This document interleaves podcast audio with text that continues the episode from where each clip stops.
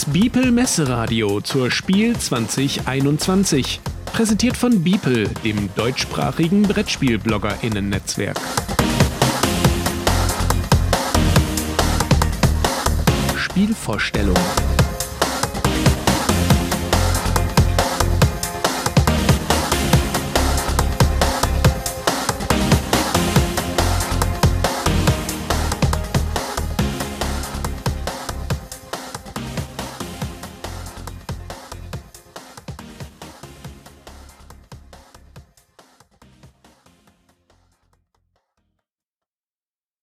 Hallo Klickenabendler, wir sind wieder zurück und zwar machen wir diesmal ein Special und diesmal heißt, mit dabei sind der Matthias aus Kiel, ich grüße euch und als Special sind wir heute natürlich nicht für Klickenabend unterwegs, sondern fürs Beeple Radio 2021. Und der Smucker aus Frankfurt. Wir haben nämlich äh, den schönen äh, Deluxe-Prozess genießen können, dass wir die Neuheiten von Amigo einfach per Post zugeschickt bekommen haben und äh, haben uns die letzten Tage damit auseinandergesetzt. Ich lag ein bisschen hinterher bei den Drei-Personen-Spielen tatsächlich, ähm, hab aber aufgeholt. und somit können wir euch tatsächlich ähm, komplett die Neuheiten vorstellen mit unseren Ersteindrücken oder sogar Zweiteindrücken, richtig? Ja, genau. Wir haben sie alle gespielt, ähm, teilweise auch mehrfach, auch mal zu zweit oder zu dritt zumindest in meinem Fall. Also ist sicherlich jetzt noch nicht komplett mal in allen Spielerzahlen möglich gewesen, aber ich denke, die Meinung kann schon recht fundiert wiedergegeben werden. Ich glaube, wir haben eine einzigste Ausnahme bei den Neuheiten, die können wir ja direkt am Anfang erwähnen und das ist das Privacy Refresh. Ich glaube, bei Matthias äh, ist das so ein Spiel, das ist noch niemals auf deinem Tisch gelandet. Nee, tatsächlich. Also gar, und, und zwar gar, gar nicht, nicht wegen, des, wegen der Anzüglichkeit der Fragen oder so, sondern weil ich einfach generell nicht so ein Fan von solchen Partyspielen bin. Also das hat nichts mit Brüde zu tun, aber dieses so Partyspiele, das ist einfach nicht so unbedingt mein Ding er wird da immer nur nett gezwungen, wenn er, wenn er bei uns ist. Aber da hat er dann doch wieder Spaß, weil wir uns einfach verstehen. Das hat dann nichts am Spiel zu tun. Ähm, wir persönlich in der Vergangenheit haben Privacy sehr oft gespielt. Wir haben auch alle Editionen hier, soweit ich das in Erinnerung habe.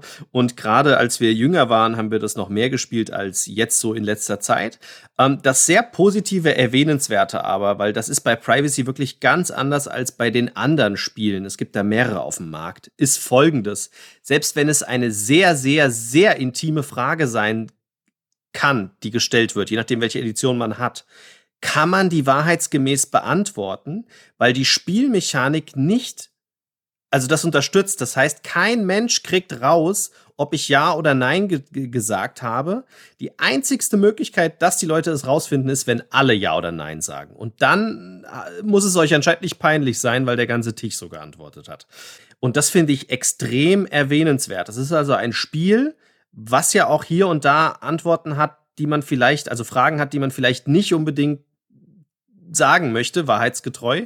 Und klar, ihr könnt euch immer rausreden und sagen, ich habe aber gelogen, ich fand es einfach nur lustig. Aber de facto braucht ihr das bei dem Spiel nicht, weil gar nicht rauskommt, ob ihr das wart, der das Ja oder Nein war. Der eine, das kommt so nicht raus. Ähm, und das finde ich sehr, sehr, sehr erwähnenswert, weil damit kann man es überall spielen. Wir hatten schon sehr, sehr viel Spaß damit und die neue Edition hat einfach jetzt wieder neue Fragen. Ähm, keine Ahnung, ähm, welche da jetzt drinstehen, das findet man immer am besten raus. Aber das ist jetzt wieder eine der Editionen, wo die Fragen wohl so ab 16 wieder sind. Das heißt, da werden natürlich auch Erotikfragen dabei sein, äh, zu Sexspielzeug oder sowas ähnliches. Ähm, da sind aber auch andere Fragen dabei. Und es gibt von Privacy ja auch Editionen, wo dann definitiv zwar heikle Fragen vorkommen, aber keine Erotikfragen. Äh, eine, die ich bis heute immer im Gedächtnis habe, war, ähm, hast du schon mal in ein Schwimmbad in den, in den Pool gepinkelt? Äh, das weiß ich bis heute noch, die Frage. Und die finde ich relativ harmlos zum Beispiel. Wer so Spiele natürlich nicht mag, der hat da keinen Spaß mit. Aber es sind Jux- und Gaudi-Spiele und Privacy hat, glaube ich, bewiesen, dass es sehr viele spielen, weil ich weiß gar nicht, die wievielte Erweiterung das hier ist oder Edition. Garantiert schon die sechste oder so. Also es gibt genug Leute, die das sehr spaßig finden. Genau, und es lebt eben einfach von neuen Fragen, neuen Karten und dann ist es natürlich sinnvoll, dass alle paar Jahre dann auch mal was Neues dazu erreicht und es ist eigenständig spielbar, wie du gesagt hast, genau, einfach mit neuen Fragen, die da drin sind, ab 16 stimmt. Genau. Wer Partyspiele mag und auch nicht diese anzüglichen, mitunter anzüglichen Fragen so ein bisschen scheut, also du hast es gesagt, irgendwie auf der Seite vom Verlag steht, regelmäßig Sexspielzeug benutzen, Monogamie langweilig finden oder sich einen Chip unter die Haut pflanzen lassen, sind sowohl an etwas anrüchige Fragen als auch eher normale Fragen dabei. Manchmal auch religiöse Fragen oder sonstiges, ne? Gibt's auch. Ähm, wenn ihr mal eure Kinder zu Hause näher kennenlernen wollt, unbedingt, ne, ist das das Spiel eurer Wahl. Ähm, und ich habe mir auch sagen lassen vom Redakteur, er hat es einmal mit Jugendlichen gespielt. Er war, äh, es war eine sehr lustige Runde und sie haben deutlich öfter Ja gesagt, als er das gedacht hätte. Ähm, also ja, kann auch äh, generationsübergreifend äh, eine sehr spaßige Runde sein. Aber dann seid nicht schockiert, wenn ihr es mit euren eigenen Kindern spielt. Okay, kommen wir zu den normalen Spielen. genau, kommen wir, kommen wir zu den anderen Spielen. Ich habe jetzt irgendwie grob gedacht, ähm, ich habe das jetzt einigermaßen, glaube ich, ähm, alphabetisch sortiert. Und oh. dann kommen wir eben zu einem ganz anderen Genre, nämlich nicht ab 16, sondern ab 5 tatsächlich.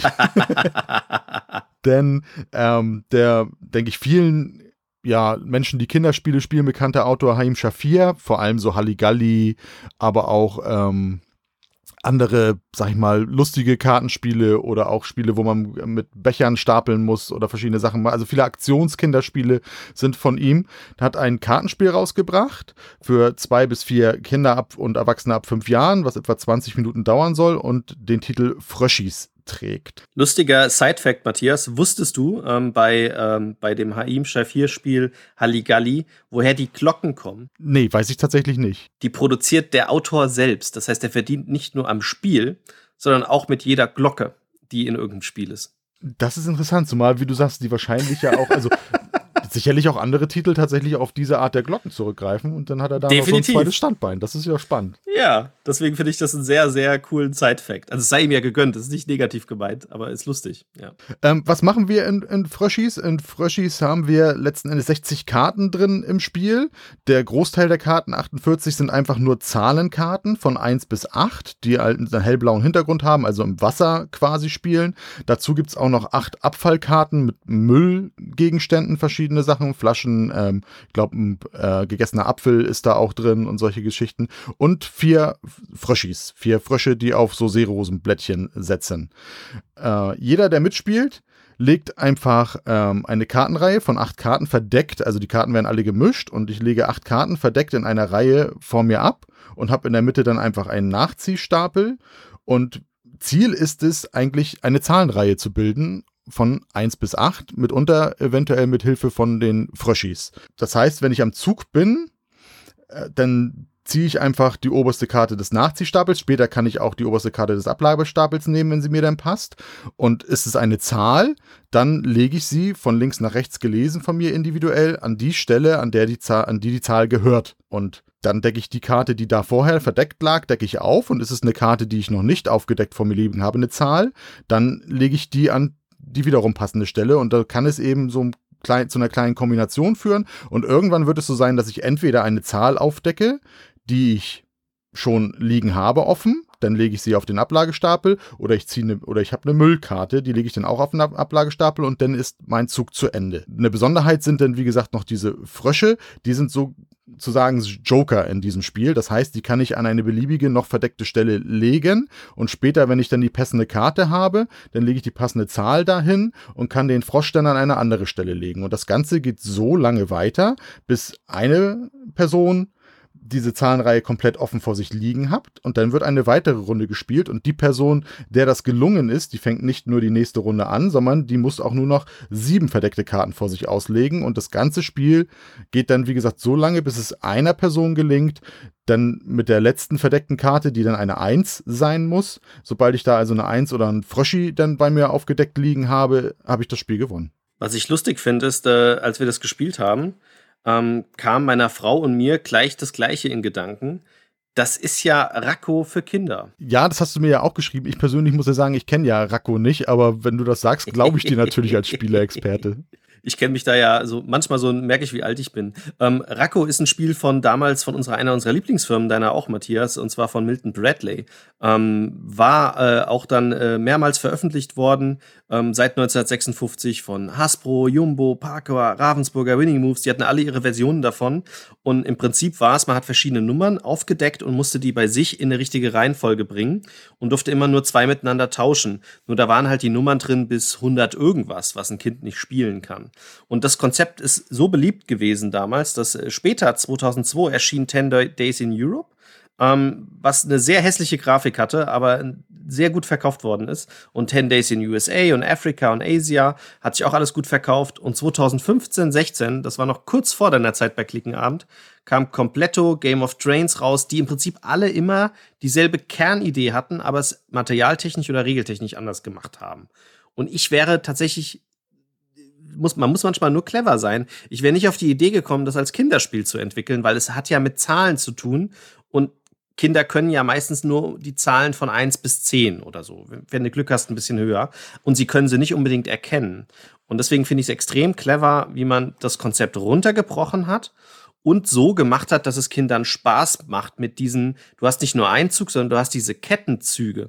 Weil wenn du ja eine Karte hinlegst, deckst du die nächste Karte auf und bist meistens, nicht, nicht immer, aber meistens bist du ja dann noch ein, zwei Mal dran äh, im selben Zug.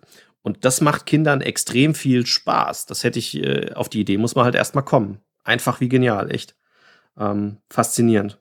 Äh, das Einzige, was ich gedacht hatte, als ich da mit der Berner mal gespielt hatte, abends ohne die Kleine, also als erstes haben wir es zu zweit gespielt, da kam mir die Spielzeit lang vor, bis einer auf eine Karte runter ist. Ich bin mir nicht sicher, ob das 20 Minuten waren. Und ich war mir echt unsicher, ob meine Kleine das gut findet mit ihren dreieinhalb oder ob sie sagt, Papa, das ist zu langweilig. Und dann haben wir es am nächsten Tag mit ihr gespielt.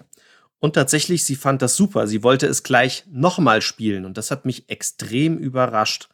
Und damit hat man alles gemacht, was man richtig beim Kinderspiel machen sollte. Es hat schöne Regeln. Es ist ein neues Spiel, weil so ein Spiel gab es noch nicht in dem Segment. Das kennen nur alte Erwachsene wie ich aus der damaligen Zeit. Ähm, und äh, man freut sich auch, weil das Kind was lernt, weil es hat, die Ayana kann noch nicht so gut die 8 und die 5 und die 6 unterscheiden. Die 1 und 2, die erkennt sie. Die 3 Zwischenzeit auch gut, aber die anderen Zahlen nicht immer. Und das Spiel, ähm, je öfter wir das jetzt mit ihr spielen, die weiß jetzt, wie eine 8 aussieht und sie weiß auch, dass die 8 direkt nach der 7 kommt und die 7 ist halt keine 1, weil der Strich gerade ist. Und damit hat das perfekt die Zielgruppe erreicht. Ich bin glücklich, das Kind freut sich. Ich wüsste nicht, was man an diesem Spiel verbessern sollte mit einer Kleinigkeit. Ähm, ich finde die Zahlenkarten ein bisschen langweilig. Man hätte vielleicht die Eins irgendwie anders machen können. Vielleicht auch, dass, dass, dass vielleicht statt den. Ich, ich finde es gut, dass die Kinder die Zahlen lernen, aber vielleicht hätte man die Grafik ein bisschen, weiß nicht, wie, wie das Wort dafür ist, ein bisschen kindgerechter, noch ein bisschen attraktiver machen können bei den normalen Zahlen. Ja, die, die ist tatsächlich ein bisschen nüchtern, das stimmt. Wer jetzt ähm, eben bei, dem, bei der Verlagsnennung Milton Bradley ein bisschen zuckte und sagte, hm, ja, den müssten wir alle kennen, kennen wir nicht. Doch, wenn, wenn ihr euch die Initialen anguckt, dann, dann kennt ihr es natürlich. Ne? Also es ist der damalige Verlag mit dem Kind mit dem Gong, wer die Fernsehwerbung noch kennt. Das ist einfach MB-Spiele natürlich. Äh, danke für den Hinweis. Also ja, hast du recht. Äh, als Nichtspieler sagt einem wahrscheinlich nicht der ausgesprochene Name was. Da hast du recht. Aber genau, also jeder, der so eine Generation oder auch noch vielleicht noch die danach ist, der, der kennt den Verlag rauf und runter durch Fernsehwerbung und weil er einfach neben Parker und Ravensburger und so einfach damals der präsenteste Verlag war. Mittlerweile gibt es den so im Handel ja eigentlich nicht mehr. Hattest du das Spiel rein mit Erwachsenen gespielt oder auch mit dem Kind? Naja, ich, ich würde jetzt in dem Fall tatsächlich meinen 14-jährigen Sohn mal zu den Erwachsenen zählen. Also mit kleinen ja. Kindern habe ich es nicht spielen können. Insofern, also habe ich es tatsächlich in Anführungsstrichen nur mit Erwachsenen gespielt, aber man kann den Spaß denn ja schon erkennen, der mit Kindern sicherlich noch ein bisschen größer ist. Und was ich wirklich beeindruckend fand, ist, dass ich am Anfang eher gedacht habe, naja gut, dann zieht einer weg und das war dann auch in mehreren Partien so und dann, dann wird es ja irgendwie langweilig. Aber diese Person, es gibt schon einen automatischen Aufholmechanismus eigentlich so im Spiel, weil ich ja nachher weniger Möglichkeiten habe, Kombos zu haben. Denn je weniger Karten ich nachher brauche, wenn ich zum Beispiel nur noch Karten von 1 bis 4 brauche, dann sind Karten von 5 bis 8 für mich eben auch komplett nutzlos, ne? während andere die vielleicht noch brauchen können. Und so hast du schon immer eigentlich einen gewissen Aufholmechanismus dabei. Das kann ich auf jeden Fall sagen bei den Partien. Ja, außer du ziehst viele Joker an, so viel sind dann auch wieder nicht drin. Nee, genau, das sind, das, das sind, ja nur vier. Ne? Also genau. Genau. Ansonsten, wenn ihr halt keine kleineren Kinder daheim habt, ähm, dann greift vielleicht mal zu so Konsorten wie Racco oder 10 Days, durch, äh, 10 Tage durch Deutschland. Oder was wir lieben, ist das Completto ähm, ähm, von Schmidt, was, was im Prinzip da, da reingreift, äh, weil das Material so toll ist. Ähm, aber für Kinder, Hammer, hätte ich nicht gedacht, dass das Spiel so gut entschlagbar ist, dass es passt. Ich glaube, der nächste Buchstabe ist dann H, Matthias, richtig? Der nächste wäre dann das H, genau. Ich freue mich, dass ich dran bin. Okay, ähm, H für Help ist ein Kartenspiel ab acht Jahre vom Kim Vandenbroek. Ich hoffe, ich habe das richtig ausgesprochen. Ich schätze mal, der ist Holländer oder sowas vom Nachnamen her gesehen. Ich bin mir nicht sicher. Ähm, und agiert, ähm, ja, man kann es mit drei bis fünf Personen spielen, dauert 20 Minuten und ist ein Spiel, das man als Ablagespiel bezeichnen würde. Es hat so ganz, ganz kleine Erinnerungen an Sechsnim zum Beispiel. Ähm, hat aber den Gag, dass ich hier um Hilfe schreien kann. Deswegen dieses Cover, was ein bisschen im Lichtenstein-Look gemacht ist, mit diesen Dots da im Hintergrund, die die Schatten darstellen können, äh, sollen. Das kenne ich nur aus Lichtenstein-Bildern von früher. Ähm, und auch der Comic-Look, das sieht eindeutig wie Lichtenstein, ein Bild aus von ihm. Ähm, und ähm, ja, das hat da Anleihen dran und man sucht die Hilfe der Mitspieler. Und zwar ist es wie folgt: Es gibt die Zahlen 1 bis 11 auf den Karten. Es gibt keine Kartenfarben. Jede, jede Zahl hat immer eine typische Farbe. Also die eine ist grün, die andere ist rosa, was weiß ich was. Es gibt vier Sonderkarten. Ähm, pausieren, die höchste Karte löschen, eine Karte switchen. Was waren die vierte? Äh, äh, die vierte müsste die Sepp-Karte äh, sein, einfach die letzte Karte aus der Zahlenreihe das ist der wieder Blitz. entfernen. Das ist der Blitz, genau. Blitz aussetzen, tauschen. Es gab da noch eine vierte. Der Ach ja, Joker. und das X, der Joker, natürlich. Ähm, der Joker zählt immer eine Karte mehr. Das heißt, wenn da eine 10 liegt, ich muss immer höher legen und letzt den Joker, ist das dann eine 11. Und dann darf ich auch nach dem Joker keine 11 mehr legen, weil das X ist die 11. Also es ist keine Kommazahl wie bei anderen Spielen, sondern es ersetzt einfach dann die nächsthöhere Zahl. Wenn man am Zug ist, muss man einfach eine Karte in die Mitte legen. Ähm, der Startspieler wird immer ausgelost, indem alle gleichzeitig ihre niedrigste Zahl rufen und wer es am schnellsten gerufen hat oder die niedrigste Zahl hat, der fängt an und man legt einfach in eine Reihe, die noch nicht existent ist, bis sechs Karten da drin sind. Wenn da sechs Karten drin sind, alle wegräumen und das Ganze wieder von neuem starten. Und man zieht immer seine Handkarten wieder auf. Ich meine, man hatte vier Handkarten ähm, und darf halt eine Karte spielen, beziehungsweise muss eine Karte spielen. Und jetzt gibt es ja immer wieder die Situation, dass man keine Karte spielen kann, weil man gerade keine höhere auf der Hand hat. Und dann ruft man Hilfe an den Vorspieler. Und der muss mir jetzt, wenn er kann, eine Karte ähm, verdeckt zugeben. das kann auch eine Sonderkarte sein, die mir helfen könnte. Ähm, und ich gebe ihm eine Karte zurück. Er will mir aber auch helfen. Er will nicht nur so tun, er will mir wirklich helfen. Ähm, und wenn ich mit der Karte weiterkomme, ist alles gut. Wenn ich mit der Karte nämlich nicht weiterkomme, dann kriegen alle Mitspieler, außer mir, der nicht konnte, und der Spieler, der mir nicht helfen konnte, ähm, kriegen alle anderen einen Punkt und wir halt keinen. Und wer zuerst drei Punkte hat, der gewinnt die Partie. Und das ist dieser kleine Gag, der eingebaut worden ist durch die Hilfe. Da gibt's diese Sonderkarte, dass man aussetzt, die kann man spielen, dann darf man nicht um Hilfe gefragt werden. Und wenn alle Mitspieler, wenn ich um Hilfe schreien will, so eine Karte vor sich liegen haben, das ist der einzige Sonderfall, dann krieg ich einen Siegpunkt, obwohl ich nicht kann, weil alle anderen mir ihre Hilfe verwehrt haben. Und das, dieser Fall sorgt dann manchmal auch für, für Heiterkeit am, am Tisch, weil es dann doch mal vorkommen kann, zu dritt oder in unseren Dreierrunden, dass das passiert ist. Und das spielt man halt so lange, bis einer drei Punkte hat. Das waren die Regeln des Spiels. Genau, das waren die Regeln des Spiels. Ich muss bei dem Spiel tatsächlich sagen, also äh, es, es funktioniert, aber ich habe, und, und die Spielzeit kommt von, ich glaube, 20 Minuten kam auch da eigentlich in den Partien immer gut hin.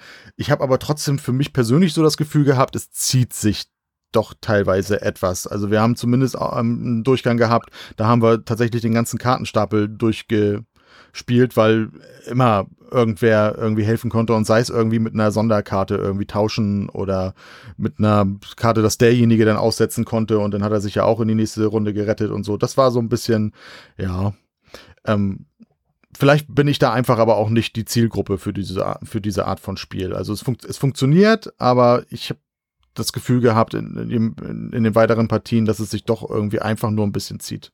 Da stimme ich dir zu. Also ich bin da, glaube ich, auch von der Zielgruppe erstmal inzwischen entfernt. Wobei es gibt ja lustige Spiele, die, die nicht viele Regeln haben. Äh, vor allem auch von Amigo Kartenspiele, die ich sehr schätze, wie das Lama. Das ist unglaublich gut und, und hat bei uns eine unglaubliche Stimmung gemacht. Ähm, deswegen, ich, ich kann immer manchmal nicht einschätzen, warum mir dann ein Spiel mal weniger liegt oder nicht. Aber auch bei dem Spiel, das haben wir jetzt zu dritt gespielt, ist bei uns nicht so der Funke rübergesprungen. Also uns kam es auch gefühlt zu lang vor für das, was es ist. Und ähm, es waren tatsächlich auch zwei, drei Regeln ein bisschen komisch, weil die Zielgruppe des Spiels sollte ja schon eher die Jux- und Gaudi-Spieler und die, die, die nicht so oft Spieler sein. Und tatsächlich haben wir kurz überlegt, darf man denn dem anderen helfen mit Sonderkarten? Ja, ziemlich sicher, dass man es darf, weil in der Regel ist es nicht verboten. Aber das hätte man halt noch hinschreiben dürfen. Ne? Eine Hilfe kann auch eine Sonderkarte sein.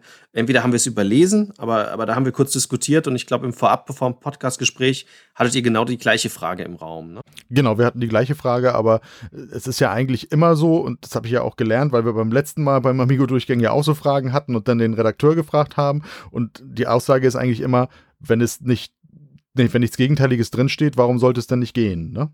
Das ist vielleicht auch unser Kopf, ne, weil wir ja eher so die, die, die, die Experten sind, ne? also weil wir so viele Spiele spielen, ähm, dass wir da so verwirrt sind und sagen, warum steht denn das nicht da? Ne? Weil, weil wenn man halt so ein Kennerspiel nimmt, so ein komplexes äh, 90 Minuten, 120 Minuten Spiel, da stehen fast alle Sonderfälle drin, weil die müssen sich safe sein, dass es dann nicht, äh, ne, dass die Spieler dann nicht weiterkommen. Und bei so kleinen Spielen, wo es eigentlich logisch dann ist, ähm, dann ist es ja auch nicht so schlimm. Dann einigt man sich halt drauf, ob es ist oder nicht. Aber äh, wenn man die Sonderkarten nicht weiter schicken könnte, ich glaube, dann ist das Spiel deutlich schneller zu Ende. Ähm, als wenn man die Sonderkarten weiterreichen kann. Also es kann halt auch mal sich ein paar Runden ziehen, sechs Karten, sechs Karten, was dann dazu führt, zumindest bei mir dann, ich habe dann einfach mal als Startkarte halt eine 6 und eine 7 genommen und nicht halt eine 1, 2, 3, obwohl ich vielleicht eine niedrige auf der Hand hatte, einfach nur, weil man möchte es ja schaffen, dass der Mitspieler einem um Hilfe ruft, vielleicht sogar schon, weil er nicht weiterkommt. Das ist perfekt, weil wenn ich ihm dann noch eine Karte weitergeben kann und der nächste ruft um Hilfe, kriege ich die Punkte. Also eigentlich muss man mit etwas höheren Karten in. Ja, genau. Du willst ja sehen, dass Leute um Hilfe bitten können und entweder, ja, genau, dass, dass man da irgendwie schneller zu einem Ende kommt. Das stimmt. Genau, das war das Spiel Help. Dann äh, kommt M wahrscheinlich. Ja? Dann kommt M, genau. Dann kommt M. Das ist dann die dritte kleinere Schachtel, die wir eben haben. Also das, das Witzige ist, wir steigern uns nicht nur im Alphabet, wir steigern uns auch jetzt nach und nach in der Schachtel Größe so ein bisschen. Ähm, beides waren eben im Kartenschachtelformat im Bekannten von Amigo. Jetzt wird es ein bisschen größer mit Milestones.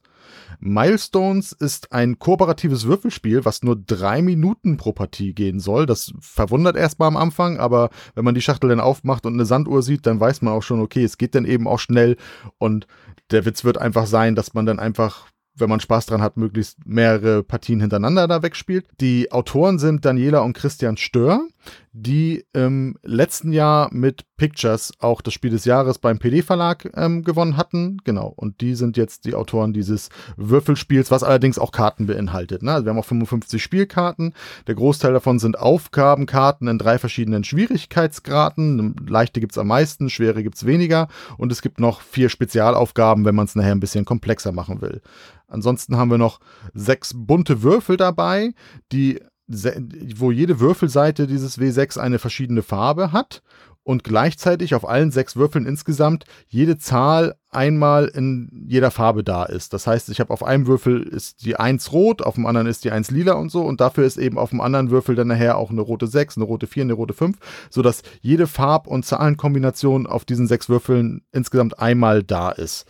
Wenn äh, wir mischen einfach die Karten am Anfang des Spiels. Wir lassen jetzt mal die Spezialkarten am Anfang erstmal weg, haben dann drei Stapel mit leichten, schwierigen und mittleren Aufgabenkarten. Jeder kann, zieht sich eine Karte auf die Hand verdeckt und zeigt sie den anderen nicht, kann dabei auswählen, ob er leicht, schwierig oder mittel dann eben nehmen möchte. Und dann wird äh, die Sanduhr umgedreht und die erste Person muss einfach alle sechs Würfel würfeln. Danach, und man, jeder würfelt auch immer nur einmal. Wer danach am Zug ist, kann eben eine bestimmte Anzahl von Würfeln liegen lassen. Da kann man auch schon mal Rückschlüsse ziehen, was man vielleicht für Würfel braucht, denn auf diesen Aufgaben sind eben, also auf diesen Karten sind gewisse Aufgaben drauf, die man erledigen muss und dann würfelt man eben nur ein paar andere Würfel. Und so ergibt sich reihum natürlich immer so ein gewisses Bild, wer braucht welche Würfel, wobei man gleichzeitig sagen muss, je nach Schwierigkeit, also drei Würfel werden, glaube ich, mindestens immer benötigt. Wenn man schwierige Aufgaben hat, oft sogar alle sechs.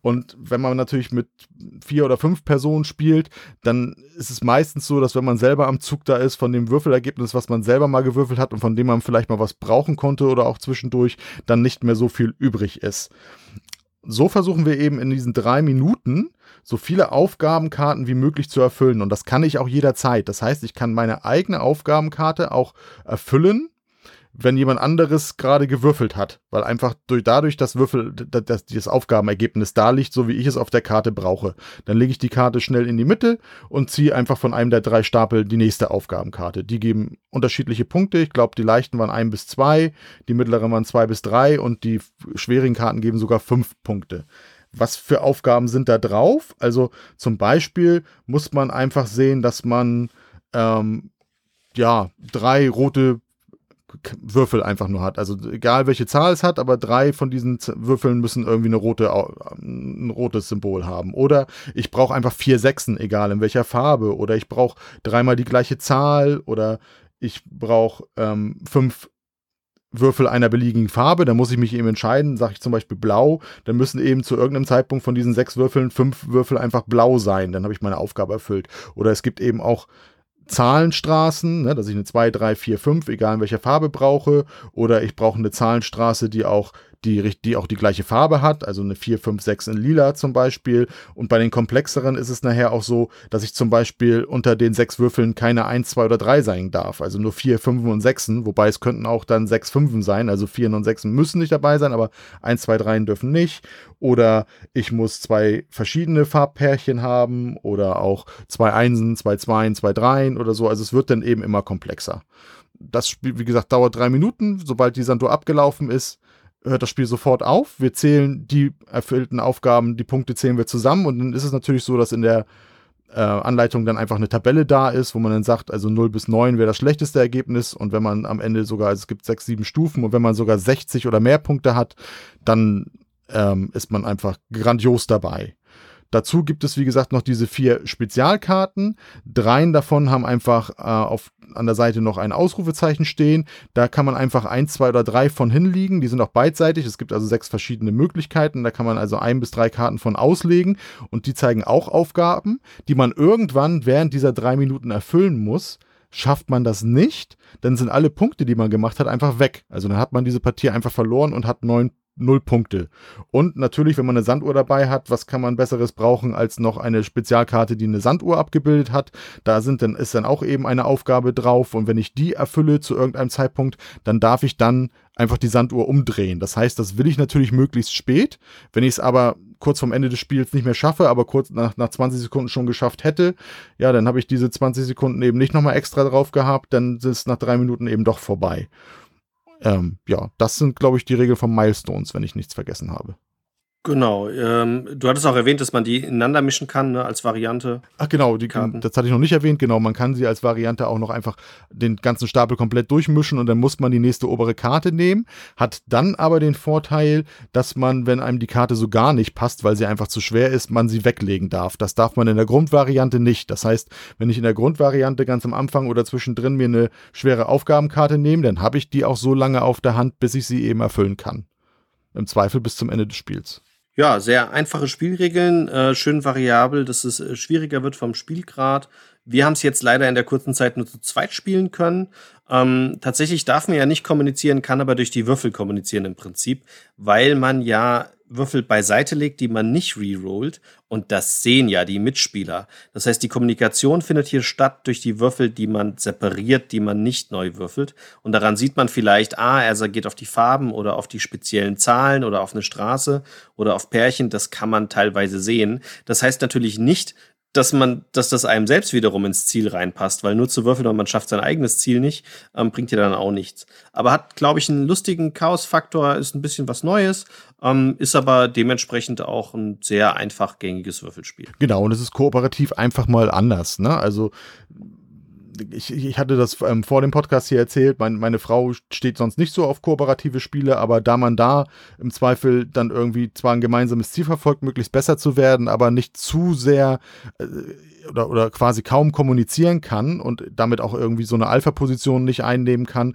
im Zweifel ja sogar ganz theoretisch sein Spiel einfach runterspielen kann und immer alle Würfel, die man selbst nicht gebrauchen kann, neu wolfen kann, würde zwar im Endeffekt dazu führen, dass man wahrscheinlich den, anderen Leuten den Spaß nimmt und nicht so viele Punkte macht, aber man müsste sich auch gar nicht jetzt so doll auf andere dann irgendwie beziehen und weil es auch so kurz ist, kam das wirklich richtig, richtig gut hier an in der Runde. Ich sehe schon, deine Familie steht auf die Spiele vom Christian Stör. So viel hat er noch gar nicht gemacht, aber Juicy Fruit ist ja auch von ihm. Juicy Fruit ist von ihm, das kam toll an. Irgend Pictures finden Sohn und Frau super. Ja, tatsächlich. Äh, Im Moment ist es so, dass er anscheinend so den auch selbst bei meiner Familie jetzt nicht ganz so breiten, aber ein bisschen breiteren Sp Spielegeschmack tatsächlich ganz gut trifft. Dann bin ich mal gespannt, was als nächstes von ihm auf den Markt kommt. Ob ich hoffe, die Reihe weiterhin zuhält. Ja. Ich hoffe auf ein Vielspielerspiel, um dann sagen zu können, so das müsst ihr eigentlich mögen. das ist ja der Autor, von dem er die anderen Sachen mögt. Verstehe, verstehe.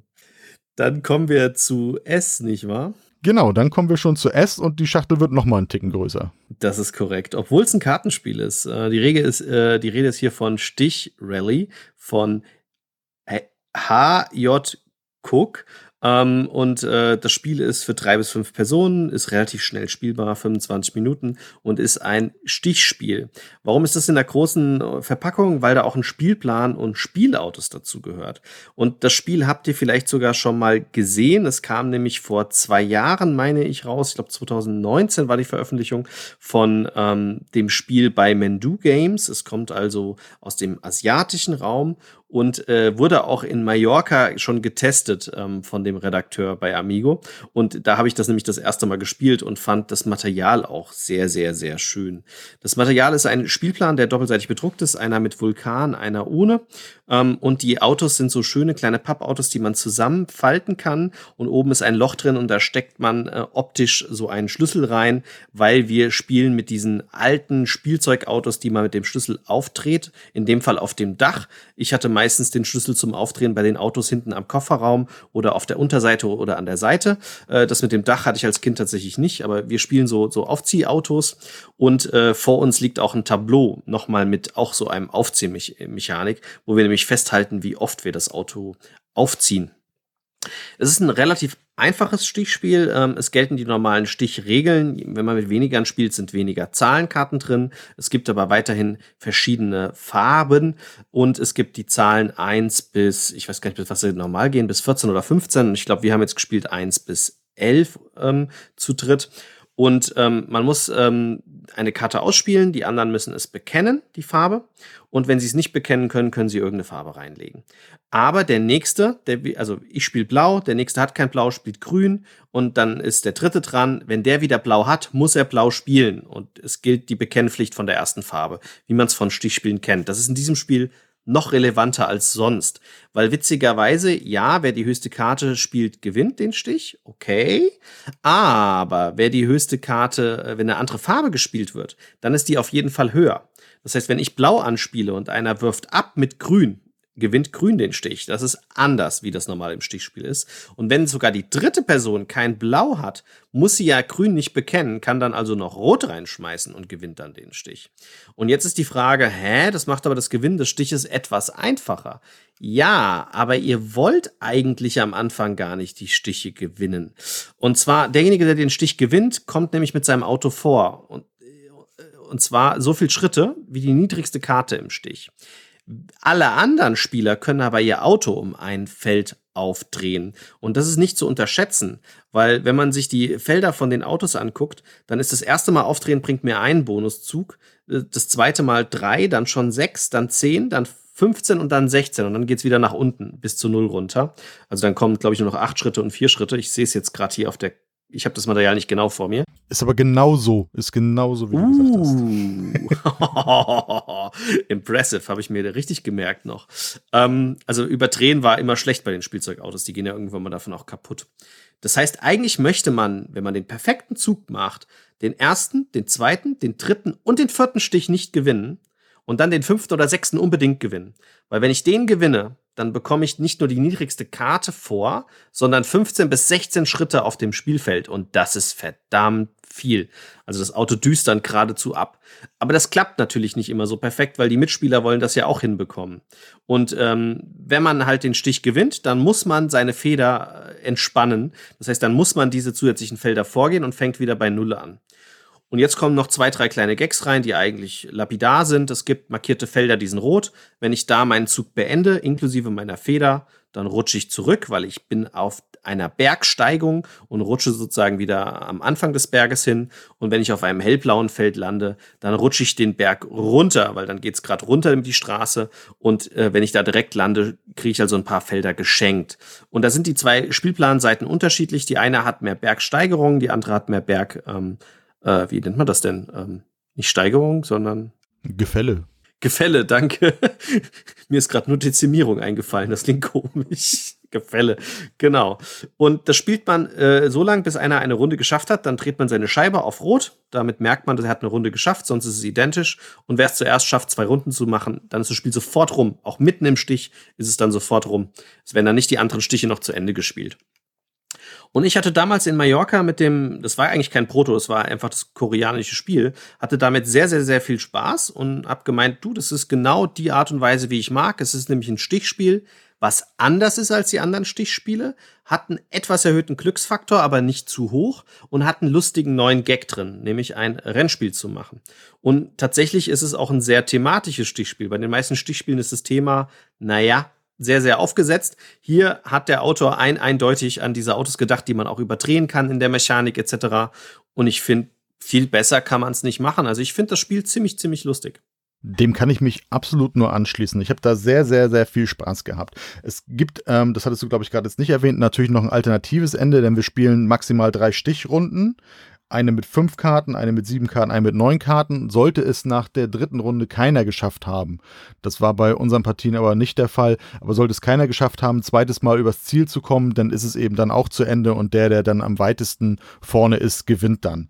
Aber ansonsten es ist, wie du sagst, es ist ein grundsätzlich total einfaches Stichspiel mit einer anderen Wertungsmechanik, die ich sehr witzig finde, weil ich dann wirklich eben auch überlegen kann, ja, will ich den Stich jetzt wirklich holen oder nicht? Und schmeiße ich dann irgendwie vielleicht nicht, wenn jemand schon eine zweite Farbe reingeworfen hat, auch eine zweite Farbe rein, aber eine niedrigere, damit ich den Stich dann nicht gewinne, weil es gewinnt ja dann die höchste Zahl der zweiten Farbe.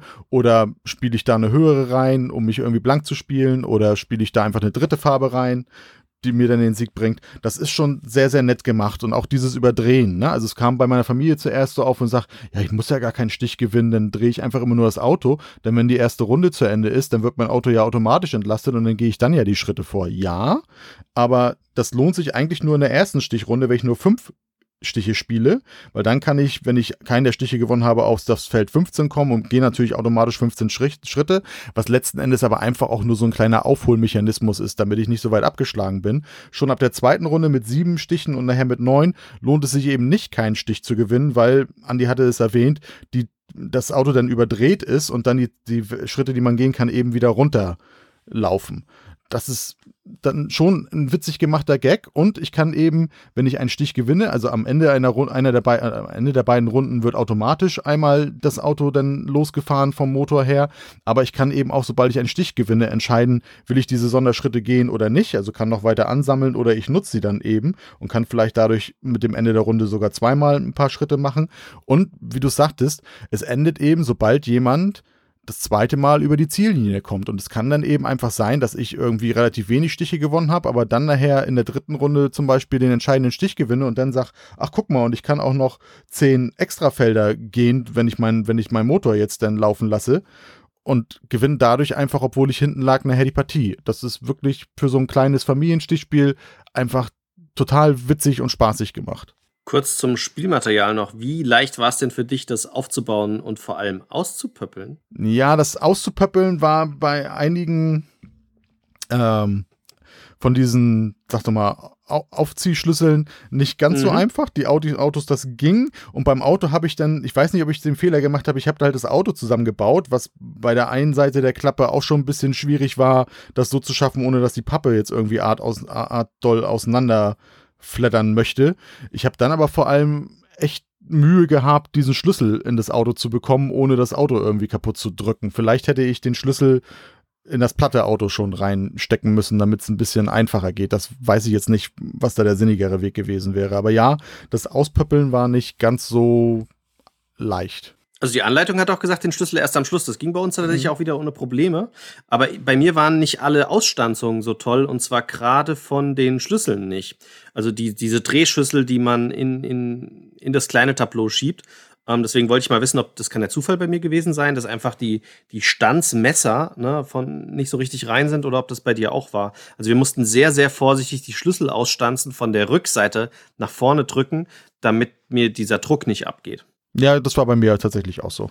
Okay, also da sind die Messer nicht ganz so scharf gewesen. Ähm, vielleicht haben wir jetzt in den Vorab-Exemplaren in der ersten Charge da Pech. Äh, ansonsten hoffen wir doch, dass äh, Amigo das demnächst äh, de dem Hersteller dieser Messer sagt, also de der die Messer da zurechtgebogen hat, ähm, dass vielleicht die Dinger einen Ticken tiefer müssen. Oder wir hatten jetzt einfach nur Pech in unseren zwei Exemplaren. Äh, ansonsten, das mit der Pappe, genau, das, ich hatte das nämlich mit dem Tobi zusammen gefummelt ähm, und der Tobi meinte so, oh, was ist das denn? Der, der ist, äh, hat gemeint, äh, das, das gefällt ihm gar nicht, dass sich das so biegt und sonstiges. Und ich war tatsächlich ein bisschen, bisschen ähm, gediegener, weil ich gemeint habe, du, ich glaube, die haben extra diese dickere Pappe genommen, damit das Auto danach stabil anzufassen ist. Ich weiß aber, was er meint, weil das da in diese Schlitze reinzubekommen, das ist nicht möglich, weil die Pappe so dick ist. Damit verbiegst du das automatisch so ein bisschen und musst es dann mit dem Daumennagel nachdrücken. Ähm, ich bin mal gespannt, was so die Allgemeinheit dazu sagt, die, die, die nicht versteht, warum man vielleicht gewisse Materialien wählt, wie sie sind. Aber vielleicht hätte man es einen Ticken besser designen können. Ja, der, der Aufbau ist tatsächlich nicht ganz so angenehm. Nachher, wenn es dann fertig ist, finde ich, dann ist das Material wirklich schön, schön haptisch, schön mhm. dicke Packbe, wie du sagst. Aber ja, das Zusammenbauen der Autos und das Ausstanzen der Schlüssel, das ist tatsächlich nicht ganz so einfach und sorgt natürlich vielleicht auch für Ärger, vielleicht aber auch bei wenig und Gelegenheitsspielern gar nicht mal, weil sie vielleicht gar nicht so schlimm das finden, wenn das dann mal ein bisschen eingerissen ist oder nicht. Aber kann mir gerade vorstellen, wenn man das auch gerne mit Kindern oder so macht, da ist tatsächlich ein bisschen Vorsicht geboten, weil das, wie gesagt, wenn die Chargen nachher dann später auch ähnlich sind, dass sonst ein bisschen da droht, ein bisschen kaputt zu gehen. Also ich erinnere mich an Tobi, der hat mir das dann rübergereicht, hat gemeint, das ist dein Spiel, mach du es, ich krieg sonst nur Ärger. ja, also ja, überlegt euch, wer es aufbaut, ja. Ja. Ist auf jeden Fall ein Punkt, ja, ja. Gut. Dann springen wir jetzt im Alphabet nicht ganz so weit, sondern gehen einfach nur zum T über. Die Schachtel bleibt auch tatsächlich gleich groß und kommen jetzt sicherlich zum prominentesten Autoren, sag ich mal, wenn man sich jetzt die Neuheiten anguckt, oder zumindest mit zum prominentesten Autoren, auch die anderen, auch einige andere sind natürlich Haim Shafir, ähm, die Störs vielleicht mittlerweile auch, wenn auch noch nicht, nicht ganz so berühmt, aber und, und auch beim Kinderspiel ist schon, glaube ich, ein etwas bekannterer Autor. Aber ich nenne ihn jetzt einfach mal, es ist Uwe Rosenberg. Der sorgt natürlich doch dann immer vom Namen her immer schon für ein großes Aha-Erlebnis und das ist natürlich hier wahrscheinlich dann auch nicht anders. Es ist das Spiel Tulpenfieber. Das kann man also auch alleine spielen. Ist von ein bis vier Personen ab acht Jahre, 30 Minuten und ist ein Würfelspiel. Und wenn man es ein bisschen platt sagt, eine etwas aufgebohrte Kniffelvariante. Also im, im, im, Grunde ist es ein, hat es den Kniffelmechanismus und wie bei Kniffel muss man auch bestimmte Kombinationen von Würfeln haben, um sein Tableau belegen zu können. Aber es hat eben so ein paar Sonderkniffel, wie es ja auch immer ist, sonst hätte man es ja auch einfach Kniffel nennen können, wobei das darf man dann so auch nicht, aber dann hätte man es Jatze genannt oder irgendwie. Aber da ist die Schreibweise relevant, weil Jatze genau. ist auch eine Marke, wenn es, glaube ich, mit dreifach E geschrieben wird oder nicht. Genau, ähm, und dann, und dann ja. ist es einfach und natürlich auch so einfach ein bisschen sinnvoll, ein paar andere Regeln noch mit reinzubringen und das dann auch Tulpenfieber nennen zu können und nicht irgendwie Jatze oder Kniffel nennen zu müssen ähm, oder nicht zu dürfen oder vom Verlag abhängig zu sein. Ja, was machen wir? Also, es gibt in diesem Spiel sieben normale W6-Würfel und eine ganze Menge verschiedenfarbiger Papp-Tulpenplättchen und jeder hat noch ein Tableau mit Würfelkombinationen vor sich liegen. Am Anfang des Spiels ist es allerdings so, dass man nur vier von diesen sieben Würfeln würfelt die kann man bis zu zweimal nachwürfeln und kann auch beliebige Zahlen dann zur Seite legen, je nachdem, was man denn ähm, an Kombinationen würfeln möchte. Also das ganz normal wie im Kniffelmechanismus. Und wenn man dann seine drei Würfel, äh, Würfel komplett hat oder vorher schon aussteigen will, dann legt man eben eins dieser farbigen Tulpenplättchen. Die gibt es in Weiß, Rot, Blau und Gelb, haben aber keinen besonderen Effekt, passen einfach nur gut auf dieses Tableau und sorgen dafür, dass es ein buntes Tulpenbild dann entsteht über die Zeit. Packt man dann auf die jeweilige Kombination, die man haben möchte. Da ist es zum einen so, dass es also letzten Endes ist es ein 7 mal 5 Raster von den Würfelwürfen und es ist so, dass links und rechts jeweils drei braune Bereiche sind. Da geht es immer darum, möglichst Kombinationen von Einsen, Zweien, Dreien, Vieren, Fünfen oder Sechsen zu haben. Oben sind es dann zwei Einsen oder eben andere Zahlen. Dann geht es zu drei über zweimal. Dann in der vierten Reihe braucht man schon vier gleiche und in der letzten fünf. Und in der Mitte hat man so einen kleinen grünen Weg. Und da geht es um Zahlenkombinationen, also um, um Straßen, die man haben muss. Da hat man teilweise auch mehrere Möglichkeiten zur Auswahl, die man würfeln kann, muss nur eine davon erreichen und manchmal müssen es aber auch bestimmte oder nur zwei bestimmte sein, die man da erreichen muss mit seinen drei Würfeln. Wie gesagt, wenn ich das schaffe, lege ich einfach eins dieser farblichen Tulpenplättchen, egal welches, auf mein Tableau. Schaffe ich das nicht, bekomme ich aber trotzdem ein solches Tulpenplättchen, lege es aber über meinem Tableau einfach drüber. Warum ist das so? Das ist einfach nachher so, dass ich mir mit diesen Tulpenfeldern weitere ähm, Würfelwürfe äh, er kaufen kann, bis zu zwei weitere. Und zwar, indem ich einfach zwei von diesen Tulpenplättchen umdrehe auf ein Geldsacksymbol dann, darf ich eben noch einen weiteren Würfelwurf machen. Und wenn ich das, und das kann ich auch noch ein zweites Mal machen, sodass ich insgesamt auf bis zu fünf Würfe kommen kann.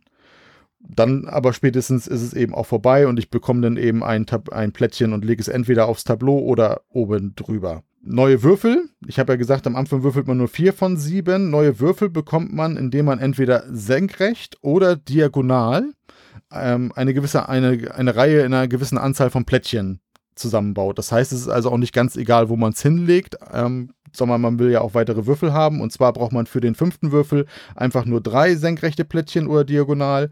Für den vierten, äh, für den se sechsten Würfel dann ein, eine Diagonale oder eine senkrechte von vier und für den siebten Würfel dann eben fünf.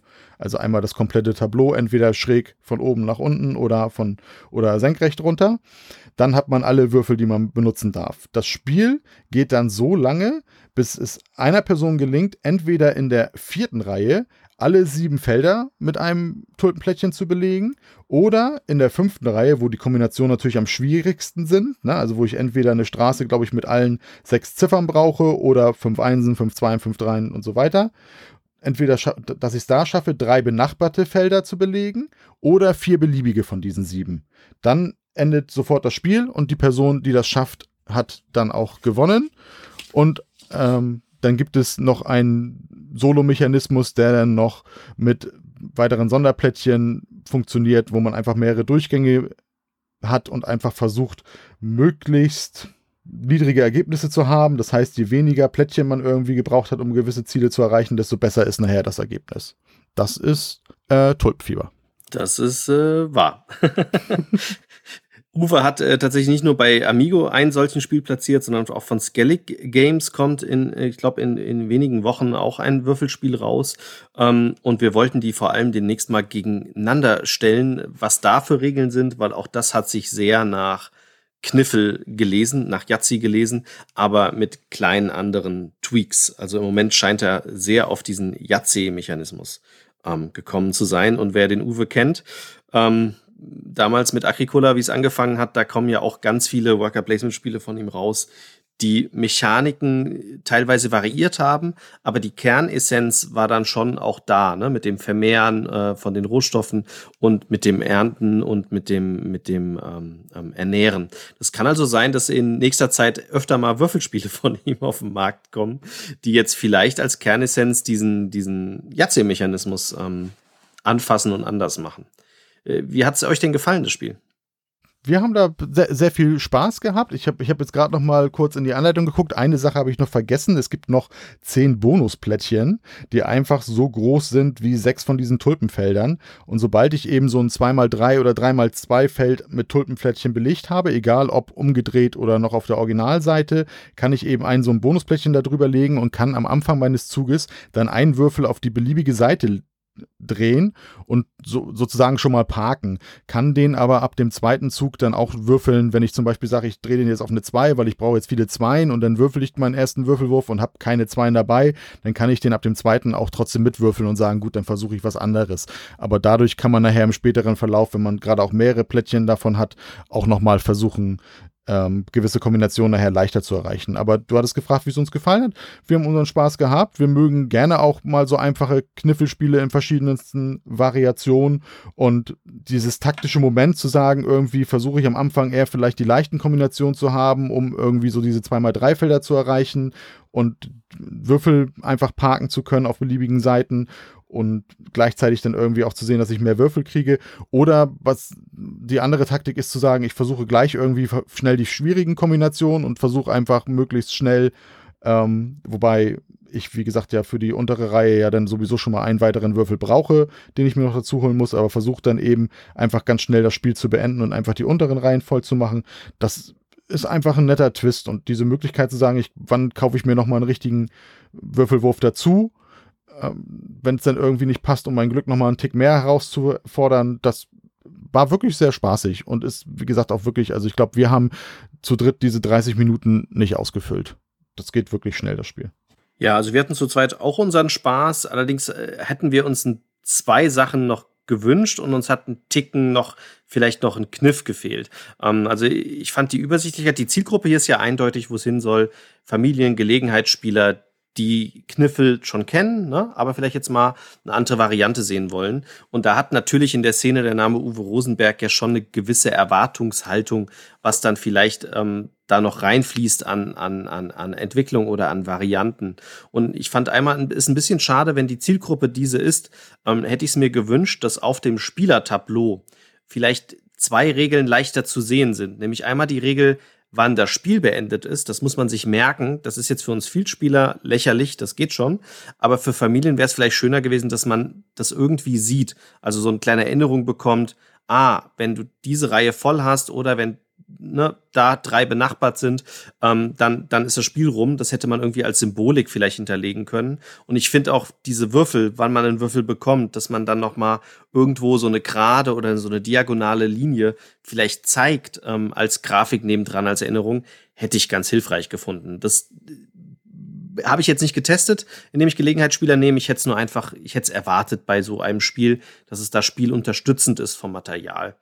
Und ich fand es halt ein bisschen schade, dass tatsächlich so viel verschiedenfarbige Tulpen drin sind, aber sie alle den gleichen Effekt haben. Ne?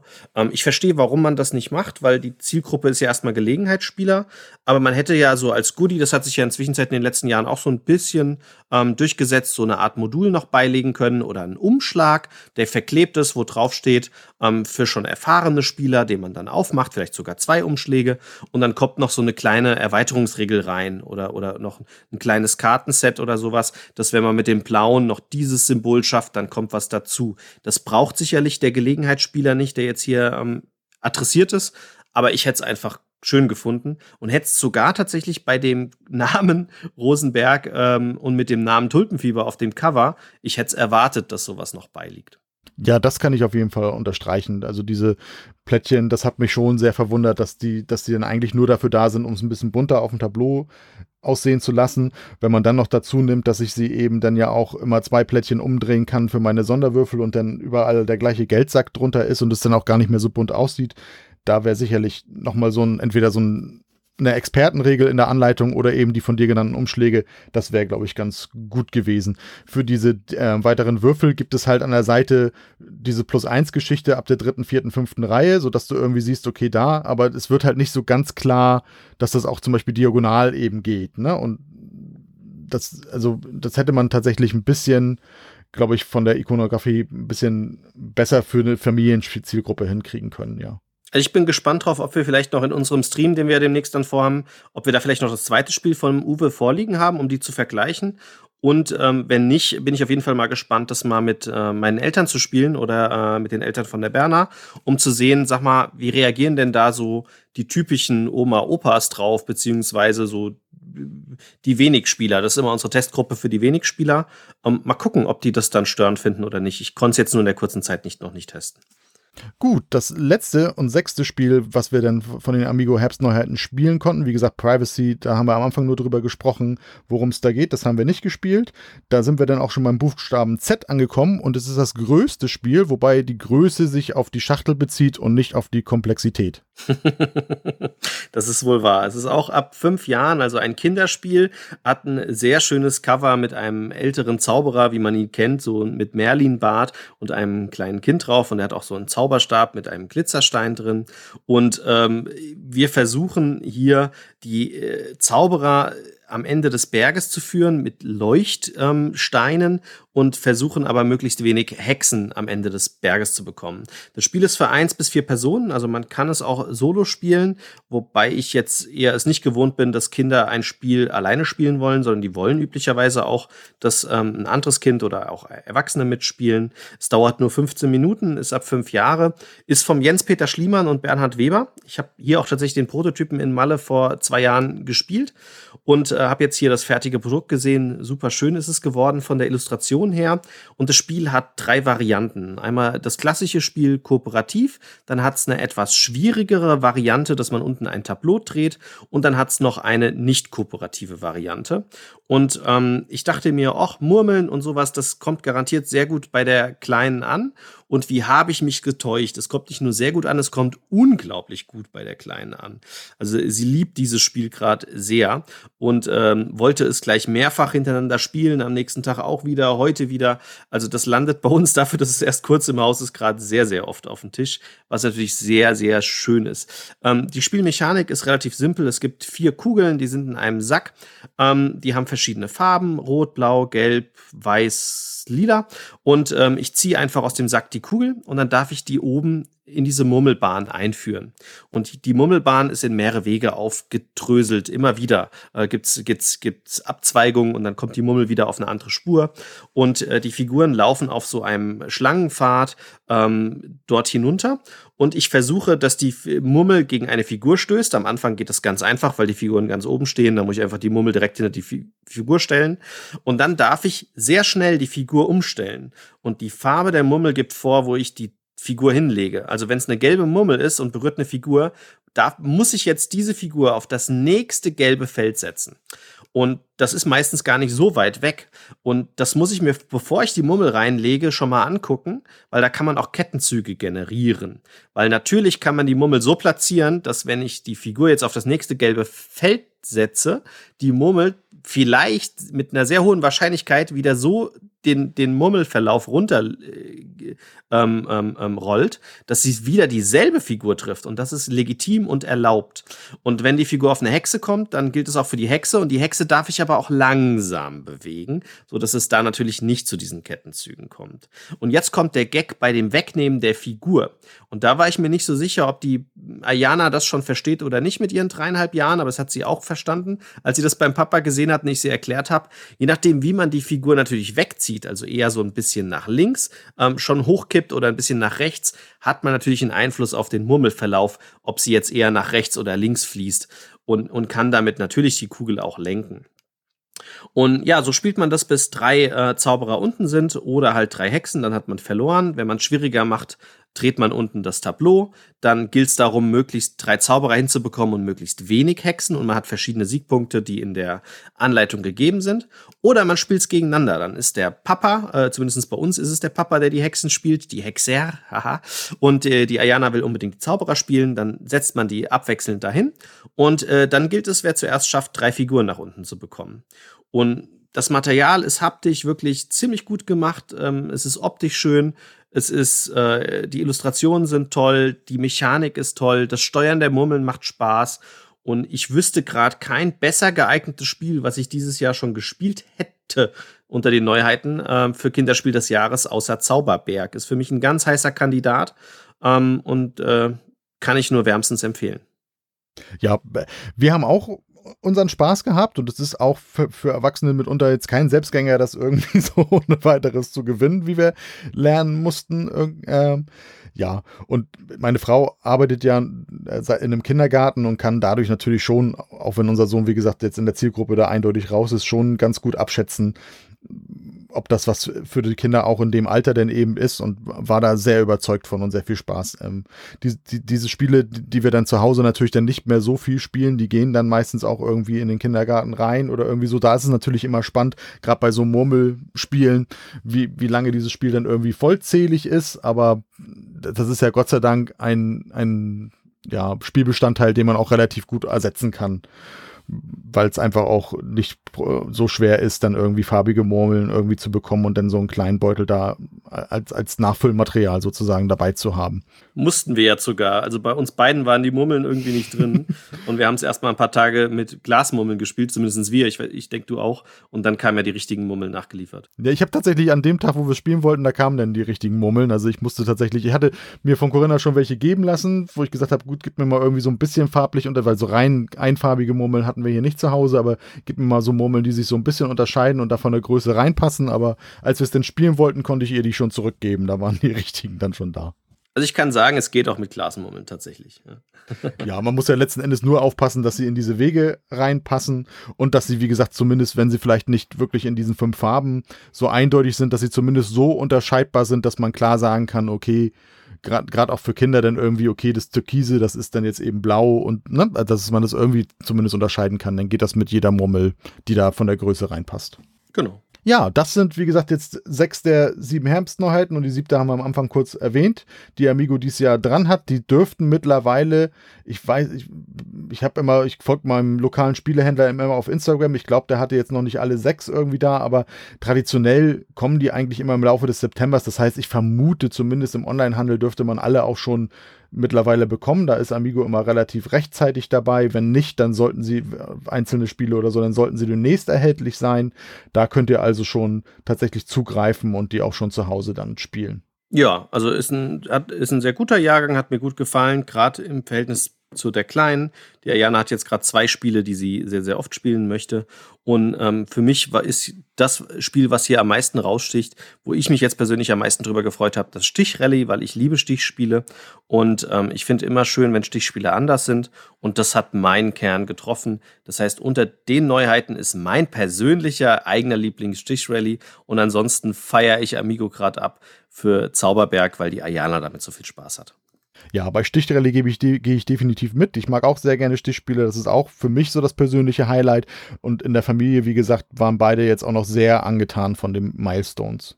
Gut, dann äh, hoffen wir, unser Überblick hat euch wie immer gefallen und hören und sehen uns garantiert das nächste Mal. Bis denn, macht's gut. Das war aus Frankfurt der Andreas. Und aus Kiel der Matthias. Bis dann. Ciao, ciao.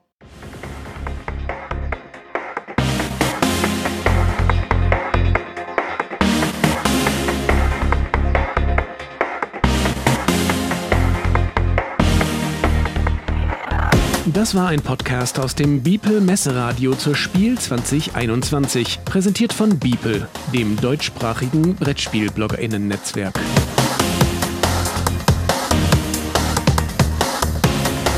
Mehr Informationen und weitere Podcasts findet ihr auf www.biepel.de.